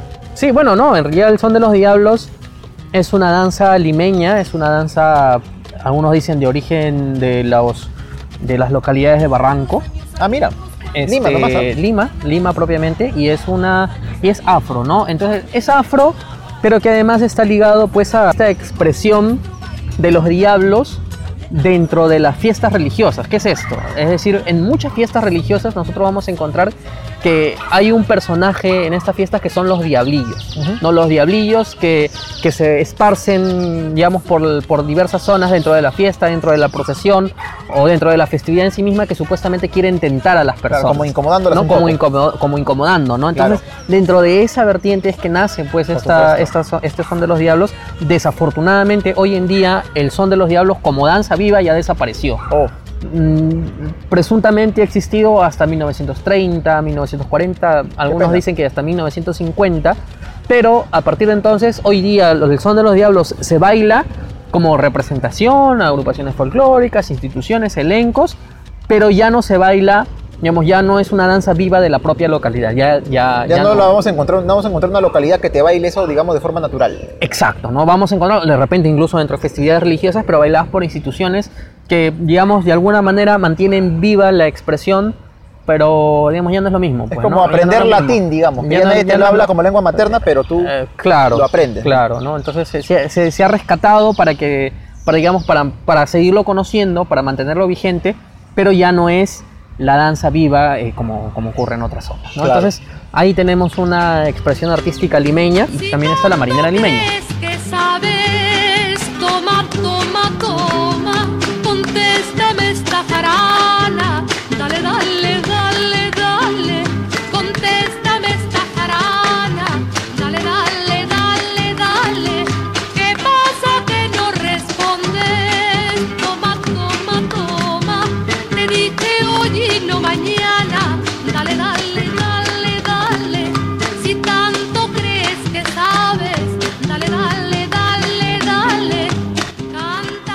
Seguimos subiendo por la carretera panamericana y estamos ahora sí en Lima. Y justo Jorge lo que escuchábamos era una marinera limeña que también tiene un origen este, también en la música afro, en este caso en la zamacueca, que es un ritmo más antiguo que la marinera obviamente, del cual este, nació pues este, este género, ¿no? Y otros tantos, pero también el landó, por ejemplo, que es un, un género de la costa que fue cultivado por, por muchos este, bailarines, también por muchos este, cantautores que, que hicieron música, ¿no? canciones, compusieron este, en base a este ritmo. Y la marinera limeña, eh, como mencionábamos, este, tiene este origen en la Zamacueca, que en los primeros años del siglo XIX fue exportada, entre comillas, a diversos países, entre ellos me acuerdo que a Chile. Y en Chile es que esta zamacueca se convirtió en la cueca, que es el baile nacional de este país. Así y es. posteriormente la cueca, digamos que también regresó, entre comillas, al Perú.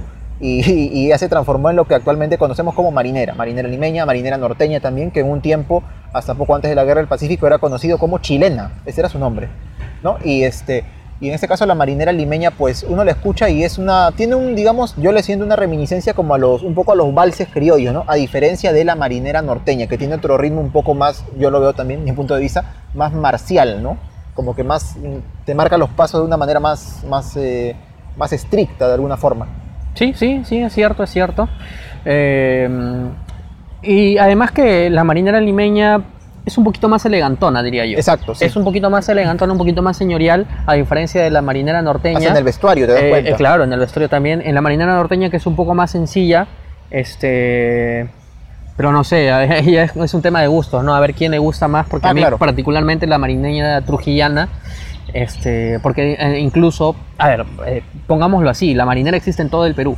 Exacto, no es solo limeño norteña, No, hay de existe todo. en todo el Perú. Existe en la sierra, podemos encontrar en Puno, en- encontramos en Arequipa, encontramos En en. Ayacucho, encontramos en Cajamarca, es decir, Claro. marinera y en todo el Perú. Ojo con esto. Pero ya hablando del norte, pues vamos a encontrar que la marinera chiclayana de la marinera trujillana también tiene sus diferencias, ¿no? Incluso también hay una marinera piurana que también tiene sus ciertas diferencias, aunque ya a partir de ahí, pues estamos hablando ya del tondero. Exacto, sí. ¿no? Del tondero que es un baile hermoso, hermoso, pero que es en términos de vestuario mucho más sencillo, ¿no? En términos de, de baile como técnica. eh, a ver, habría que, no, no sé, tendríamos que entrevistar a una especialista porque yo tampoco no, no, no, no es que haya bailado mucho de eso, pero digamos la postura es incluso un poco más difícil que la marinera, ¿no? Porque mientras la marinera tú la tienes que bailar erguido, parado, ¿no? Solamente agachar, no, no agacharte, sino este, flexionar un poco la parte baja del cuerpo para hacer algunos pasos, como el zapateo, por ejemplo, en la marinera, y luego todo es este, engalanado, ¿no? Como Claro. el chalán, pues, ¿no? El Claro. chalán. Este, mientras que el tondero sí es un baile que se baila casi semisentado, ¿no? Entonces Ah, mira. es una postura mucho más difícil de hacer, pero es hermoso, Claro realmente sí. hermoso. Y en Trujillo, Daniel, todos los años, este, a fines de enero, existe otra de las fiestas más importantes que tenemos en nuestro país. Claro, el concurso nacional de marinera, que este, trae muchos turistas ahora, ¿no? Cada vez he visto que le ponen más, más interés a esto, ¿no? Y en donde pues hay concursos creo que también de adultos, categoría juvenil, Sí, hay infantil, de categoría de todo, hay Sí, de sí. todo, hay de Y- todo. Y la marinera es un baile pues que yo, por ejemplo, cuando he escuchado algunas marineras, creo que empiezan, norteñas en este caso, empiezan todas de la misma manera, ¿no? Empiezan todas, pero luego van cambiando, ¿no? Pero son diferentes. Y la forma en que lo bailan, sobre todo, o sea, es, es algo que en realidad es de aplaudir, pues, ¿no? O sea, desde, lo, desde el hecho de hacer todos esos pasos tan complicados, mover el pañuelo, las chicas sin zapatos, ¿no? Que dicen, la marinera este, no es marinera si no la baila sin zapatos. La- la Claro, chica. pero sin embargo la marinera limeña sí se tiene Eso que bailar sí, con zapatos, sí. ¿no? Y Ahí creo- hay una de las diferencias. Otra cosa también recuerdo, Jorge, es que creo, no sé si la marinera no tenía en realidad, pero la marinera limeña a veces se baila con caballo de paso, ¿no? O sea, el chalán o el hombre está en el caballo y la chica baila como que con el caballo, ¿no? Algo muy curioso. Tú no has montado a caballo, ¿no, Jorge, para bailar eso? No, no, no, no. en realidad de marinera solamente he ensayado, tampoco que haya salido a bailar marinera. ya, Eh, porque no, digamos que la, la postura que yo tengo de mi cuerpo natural no, no me ayuda, nunca me ha ayudado a, a hacer, a hacer bailes de la costa, así que yo soy más de la sierra. Oh, lo que también vamos a encontrar, Daniel, en este concurso nacional de marinera es este, la categoría de el- la, cate- la te- categoría de marinera coreográfica, ¿no? No sé si Ah, está bien dicho, ¿no? Eh, Pero o sea, entre varias personas. eh, claro, eso es una. Porque, a ver, la marinera en principio, pues es un baile de pareja. Claro ¿no? que sí. Es un baile de pareja, es eh, un engalanamiento, ¿no? Un enamoramiento. Junta es el coqueteo caras, de sí, la sí. chica, ¿no? Es este. El galán que es el chico, ¿no? Y entonces ex- existe ese juego, ¿no? Esas miradas siempre sonriendo. Este. Que sí, que no, que me voy, que me acerco, ¿no? Incluso he visto en muchos bailes eh, que se juntan mentón con mentón, ¿no? Y se tapan con el sombrero para dar a entender de que se han besado. Pero también existe esta vertiente de la, de la marinera como coreografía en la que tú ya expresas un mensaje, ¿no? Y Daniel, cuando estábamos preparando el programa, te contaba y le comento a los oyentes que busquen en YouTube. Hay una marinera que se llama Marinera Coraje Cholo, que es una coreografía que se hizo en el 2005 por un colegio que se llama Reina de la Paz, que es de Pisco, donde se hizo un trabajo realmente excelente, porque a nivel de concursos, eh, uno de los concursos interescolares más conocidos es el concurso que realiza el colegio El Buen Pastor, que queda en Los Olivos, que es un concurso nacional de danzas y estampas folclóricas, y es en este concurso que se presentó esa coreografía del Coraje Cholo, y que obviamente que ganó ese año, pero es que es realmente fascinante. Yo tuve la suerte, Daniel, de estar ese día Ah, ahí vivo, en, mira. en- en vivo en las gradas y realmente lo que se vivió ese día, la perfección con la que ejecutaron la marinera, el mensaje patriota que dejaron con la, con la evolución de su coreografía fue sensacional, de verdad tienen que buscarlo.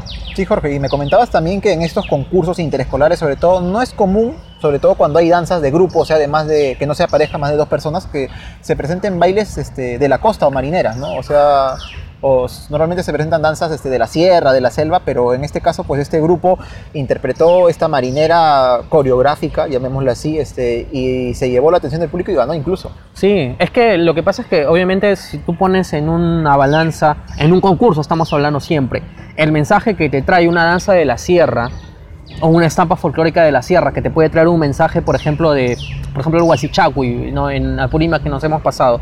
El huasichacuy es la costumbre de que toda la población se junta para techar una casa, ¿no? Entonces ahí está este trabajo comunal, ¿no? Del techado de la casa. Entonces obviamente que vamos a encontrarle un mensaje mucho más rico, mucho más, eh, mucho más importante que los bailes de la costa, que, que- que son bailes muy importantes, pero que digamos que a nivel de concurso a veces se quedan un poco cojos.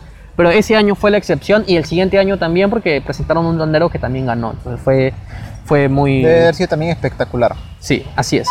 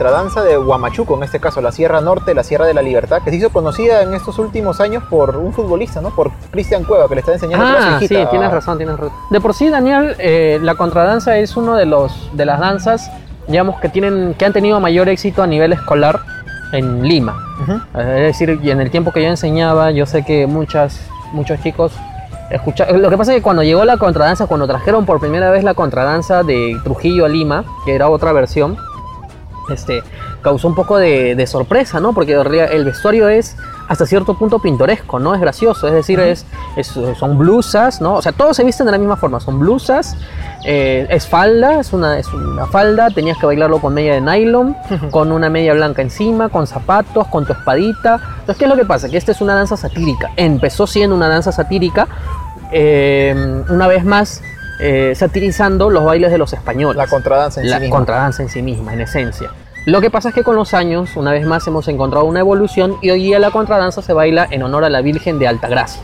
¿no? En la Virgen de Altagracia y eh, bueno, hay, se, se ha hecho una, una investigación del trabajo, se ha traído de Lima y como te decía, es una de las más conocidas y efectivamente Cristian Cueva, que es, que es este, de esa zona, Claro. entonces él conoce pues mucho de la contradanza que se baila, se sigue bailando y también de los payos, ¿no?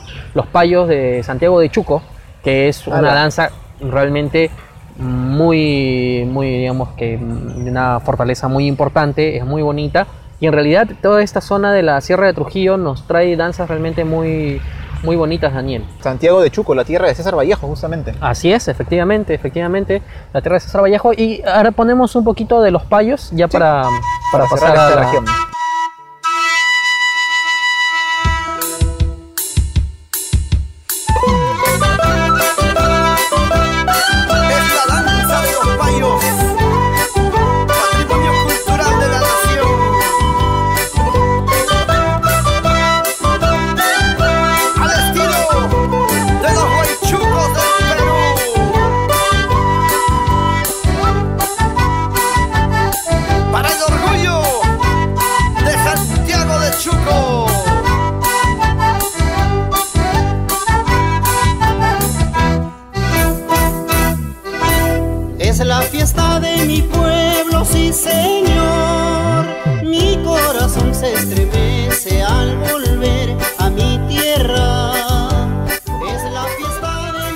Ya no hay regiones, se nos han pasado muchas en realidad, pero claro, es que cada región del país, Jorge, se tiene un, un folclore tan diverso que abarcarlo en un programa no sería muy complicado, pero queremos mencionar algunas, ¿no? Que, por ejemplo, en, en Cajamarca, todo lo que es el carnaval, que involucra muchas danzas.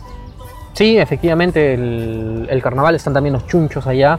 Hemos pasado, por ejemplo, Lima la Sierra, ¿no? Los chunchos de Yauyos, por ejemplo, que es una danza que existe, que se encuentra vigente, con todas sus variantes en toda la, la zona de la Sierra Limeña, ¿no? De la provincia de Cañete incluso.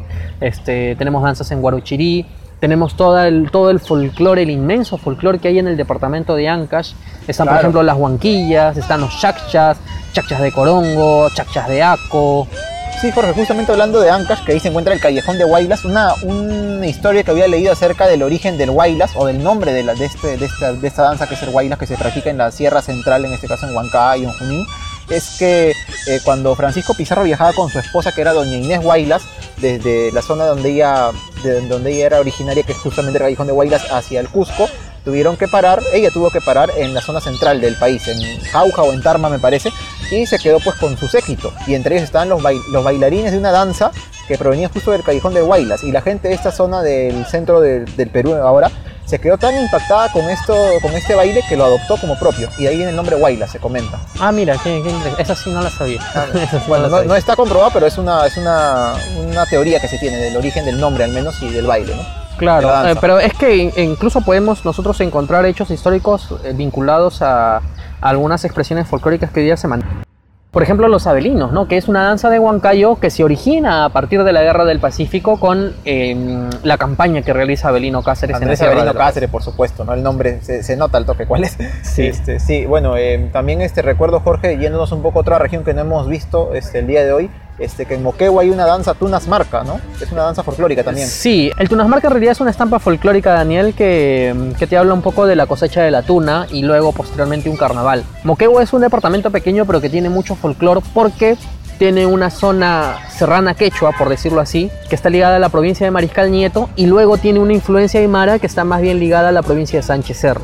¿no? ¿Y por qué la influencia aymara? Porque está con Cerca con Puno, Puno, claro, sí. ¿no? Entonces nosotros podemos encontrar danzas como por ejemplo los tamberos, podemos encontrar danzas como negritos y luego ya expresiones más ligadas a lo, a lo aymara. Entonces hay mucho folclore también en Moquegua a pesar de lo pequeño que es. Vamos a encontrar también mucho folclore en Apurímac, eh, te hablaba de algunas estampas, hay carnavales en, en- en gran cantidad. También en Huánuco, la danza de los negritos, me parece. Claro, en Huánuco también Sí. está la danza de los negritos. ¿no? Y es dentro de Huánuco que vamos a encontrar incluso también expresiones ah, artísticas, estampas folclóricas ligadas a la, a la selva. ¿no? Por ejemplo, te hablaba de esta, de esta estampa de la fiesta de los Turumayos, si mal no me equivoco, es justamente de la zona selvática de Huánuco. Claro. ¿no? Entonces, mm, imagínate, hemos hecho un recorrido largo, largo y se nos ha quedado muchísimo, de verdad. supuesto, Algunos sí. que por ahí que alguien nos escucha que sabe realmente de danza se estará renegando porque por ahí no hemos tocado alguna que, le que considere él importante. Amigos, eh, se nos ha quedado muchas, pero sirva este programa para abrir un poco la puerta, ¿no? Abrir un poco la puerta y darles a conocer que en nuestro país tenemos mucho folclore y que el folclore es realmente bellísimo. Por supuesto que sí.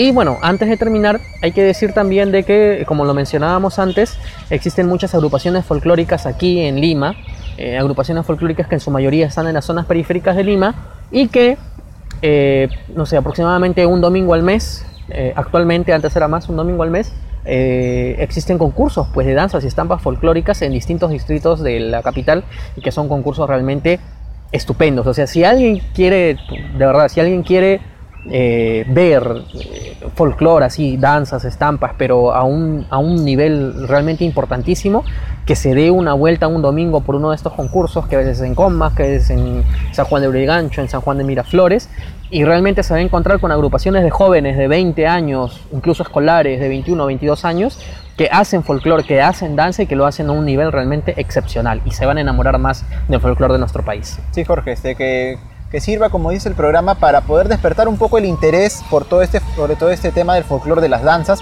No solo tal vez por el hecho de querer bailar, a mí me gusta bailar, a, a ti no, no lo sé, sino por todo lo que ello conlleva, ¿no? El conocer lugares nuevos, el descubrir historias nuevas, el saber por qué- el motivo por el que la gente baila, no sea por un motivo religioso, social, todo esto va más allá de eso, ¿no? O sea, yo te comentaba el otro día que yo pues estudié en un colegio en Barranco, este, y bueno, mis compañeros la mayoría de qué zona, de Barranco, Antiguo, de Surco Viejo, zonas que no son la periferia de Lima, es, Barranco es un distrito antiguo, tradicional, y este, y claro, teníamos como muchos colegios una, una clase, un curso de danza, donde nos enseñaban danzas típicas. La mayoría obviamente decíamos, no, danza, no queremos bailar, ¿no? Pero claro, como dice Jorge, nadie, en mi caso al menos, que a mí me gusta mucho la historia, la geografía, nadie me explicó, oye, pero mira, esta danza tiene este origen, este, se remonta a esta época y se baila en tales lugares y por esto, ¿no? Obviamente eso en mi caso me hubiera interesado mucho para darle siquiera un mayor valor a ese curso, ¿no?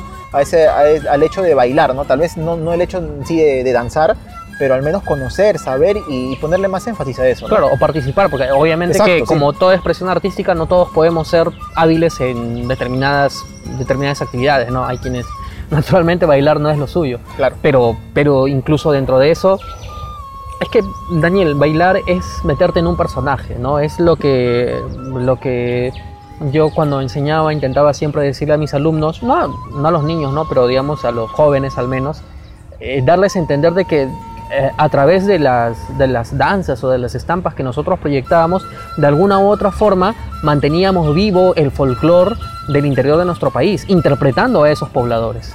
Sí, Jorge, y justamente mencionaba el tema de lo que te comentaba del, del colegio y ahora que dices eso de mantener vivo todo el folclore, nuestras raíces, porque todos prácticamente, en, no solo en Lima, en todas las ciudades prácticamente del país, nuestros ancestros, nuestros familiares, nuestros parientes, como decía al comienzo del programa, provienen de otros lugares. Y tal vez está en nosotros, bueno, ahora que ya no somos niños ni tan jóvenes, a nuestros hijos, cuando los tengamos, este, inculcarles eso, ¿no? Oye, mira, tu abuelo o yo, tu padre, no sé, venimos de tal lugar, ¿no? Y acá se baila tal cosa, hay tal cosa, enseñarles, de repente les podemos despertar ese interés. Y, este, y yo digo esto porque tú me comentabas que cuando eras escolar, eras profesor de danza, en todas las zonas periféricas hubo este, este boom, ¿no? De los de concursos, de crear agrupaciones folclóricas, algo que se vio y yo, lo, yo ahora lo sé porque ya salgo más de mi casa, porque conversado contigo, con otras personas, se ha dado en estas zonas periféricas, pero no se dio de repente en zonas, en distritos llamados criollos tradicionales, ¿no? Te hablo de Surquillo, de Barranco, La Victoria, donde aún, como decíamos en el programa, las danzas folclóricas, todo esto está visto muy por encima del hombro todavía. Es que ese es el punto, pues, Y- y, ese es el paralelismo que, que- que hacía al principio, por ejemplo, con la gastronomía, que también es parte de nuestro folclore, y sin embargo la gastronomía es un boom, e- es imagen, hoy día es identidad nacional, ¿y por qué el folclore, las danzas folclóricas que ya tienen una riqueza tan, tan hermosa, si tú, digamos, sin dejar de ser humildes, pero siendo objetivos, si tú comparas un Wailas moderno, si tú comparas una comparsa, por ejemplo, un carnaval, eh, el Pugya y Jarmenja, por ejemplo, o comparas una estampa folclórica yacuchana con bailes de otros países, y sí es cierto que es subjetivo ver cuál es mejor, pero oye, no, no podemos dejar de apreciar de que la riqueza folclórica que eso tiene, el mensaje que trae consigo mismo, la historia que trae consigo mismo es realmente exquisita, es hermoso. Claro, es démonos hermoso, cuenta o sea, es, con- es- es eso, es eso. Entonces hay que darnos cuenta un poco de Sí, eso. exacto. Démonos cuenta con el programa nada más. Todos los tipos de bailes, de danzas, cómo se ejecutan, son diferentes totalmente una con otra. Claro. Danza de la selva, danzas afro, de la sierra, de la sierra central, del sur. O sea, Claro, y, para y- escoger. y eso es que hay que hacerle entender a los jóvenes y si por ahí nos escuchan por ahí de repente algún profesor de historia, a algún profesor de, de cualquier área de la educación, pues inculcarle esto a los jóvenes, ¿no? E- enseñarles, explicarles eh, cuál es realmente el sentido de, hacer realmente esto. Ya solamente para terminar, Daniel, quiero decirte que como anécdota, yo he enseñado en muchos lugares cuando, en el tiempo que yo enseñaba danzas folclóricas, he enseñado en muchos lugares, eh, incluso vine a enseñar a una universidad por el centro de Lima. He enseñado desde niños de inicial, niños de primaria, chicos de secundaria, madres de familia. Y te voy a decir que uno de los lugares en donde encontré mayor receptividad fue en la zona de Pachacútec, en Ventanilla. Era un colegio estatal que tenía, pues, por cada grado como 6, 7 aulas. Y ellos hacían danza una vez cada dos años, ¿no? Y llegar a, a marcarles, porque los profesores dicen así, a marcarles una danza y tener a los 30, 40 alumnos ahí en el patio y que todos se saquen la miércoles bailando porque querían ser parte de ese concurso es realmente fantástico. Claro que sí, fantástico, claro que sí. fantástico realmente. Y luego, claro, uno lo compara cuando, por ejemplo, he trabajado en otros distritos un poco más criollos, como tú dices, y como que la danza así, ah, bueno, esto que me da vergüenza, Bullying qué roche.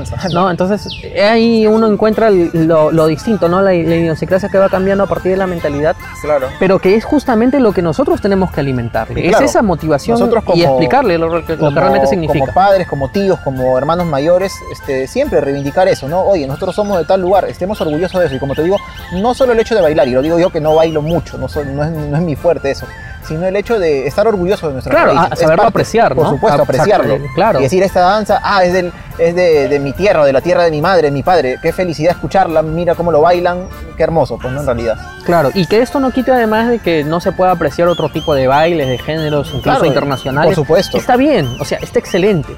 Pero que eso no quite, o sea, que eso no haga que nosotros nos, avergüence, nos avergoncemos de lo que nosotros hacemos. ¿Por qué me voy a avergonzar yo si estoy en una fiesta y me ponen un guaylas? Claro. ¿Por qué me voy a avergonzar yo del Guaylas si hoy yo ya sé que el Guaylas trae historia dentro de sí, que es parte de nuestra identidad, que es parte de la nación huanca? Eh, ¿Cómo, cómo yo podría yo avergonzarme, avergonzarme de eso, sino más bien sacar cara por eso? Entonces, y más cuando sabes que tienes raíces allá, como en mi caso. por ejemplo, Claro, ¿no? por que, es, supuesto. que, es, que es- que es lo mejor. Así que, buenos, am- bueno amigos, espero que este programa haya sido de su agrado. Un programa muy musical, muy folclórico. Sí. Eh, y de repente se nos han quedado por ahí muchas cositas que lo podremos tocar en un próximo programa. Por supuesto, Jorge. Y bueno, este, muchas gracias por habernos escuchado, por haber llegado al final del programa también. Nuestras redes sociales nos pueden encontrar como por las rutas de la curiosidad en Facebook, también en Instagram, en Twitter como arroba por las rutas 1 y pueden descargar este episodio y todos los demás que tenemos en Evox y en Spotify. Así es, y también pueden seguirnos en nuestras cuentas personales. A mí me pueden seguir en eh, mi cuenta personal de Twitter, arroba jcoco2515, soy Jorge Juárez. ¿Y tú, Daniel? Yo soy Daniel Tucto, me encuentran como arroba datransporter guion abajo en Twitter también. Muy bien amigos, esto ha sido nuestro podcast por las rutas de la curiosidad. Nos estamos escuchando la próxima semana con una nueva edición de Biografiando. Hasta luego, ruteros de la curiosidad. Nos escuchamos.